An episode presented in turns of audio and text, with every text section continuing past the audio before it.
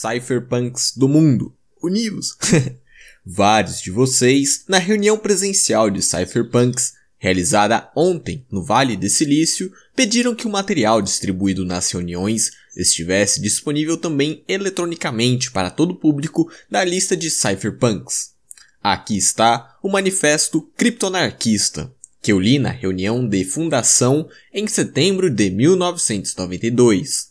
Ele remota a meados de 1998 e foi distribuído a alguns tecno-anarquistas de mentalidade semelhante na conferência Crypto 88 e novamente na conferência Hackers este ano. Eu conversei mais tarde sobre isto com alguns hackers em 1989 e 1990. Algumas coisas que eu mudaria, mas por razões históricas deixarei como está. Alguns dos termos podem não ser familiares a vocês. Espero que o criptoglossário que acabei de distribuir lhe ajude. Entre parênteses, isto explica todos estes termos crípticos na minha assinatura. Fecha parênteses. Assinado Tim May. O Manifesto Criptoanarquista. Autor Timothy C. May, 1992. Um espectro está assombrando o mundo moderno. A ciência da computação está a ponto de fornecer a grupos e indivíduos a capacidade de se comunicar e interagir uns com os outros de maneira totalmente anônima. Duas pessoas podem trocar mensagens, conduzir negócios e realizar contratos digitais sem nunca conhecer o verdadeiro nome ou a identidade legal da outra parte. Interações em rede serão irrastreáveis através do extensivo reencaminhamento de pacotes criptografados e caixas invioláveis que implementam protocolos criptográficos com garantia quase perfeita contra qualquer adulteração. A reputação será de importância central, se tornando muito mais importante nas negociações do que as análises de crédito de hoje. Esses desenvolvimentos irão alterar completamente a natureza da regulamentação governamental, a capacidade de taxar e controlar as interações econômicas, a capacidade de manter as informações em segredo e até mesmo alterar a natureza da confiança e da reputação.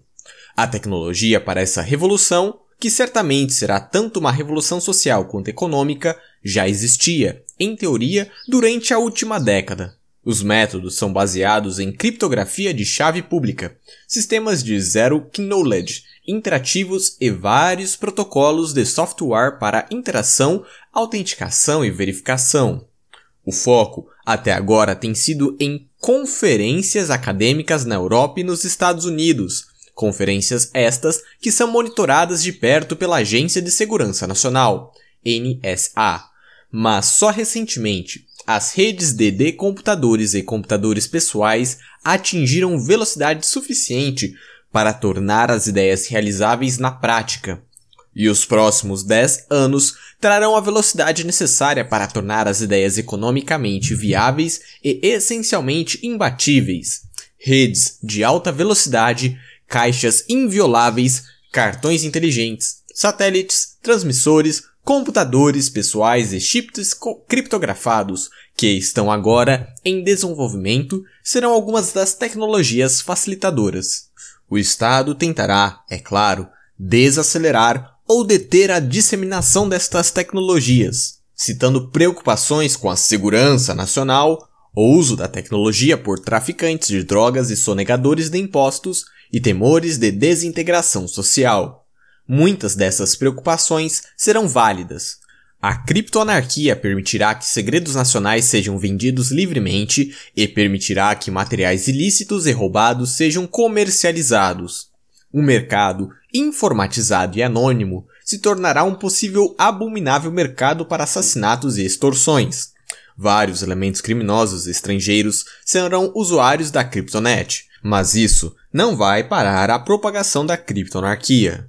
Assim como a tecnologia da impressão alterou e reduziu o poder das guildas medievais e a estrutura do poder social, os protocolos criptográficos também vão alterar fundamentalmente a natureza das corporações e as interferências do governo nas transações econômicas.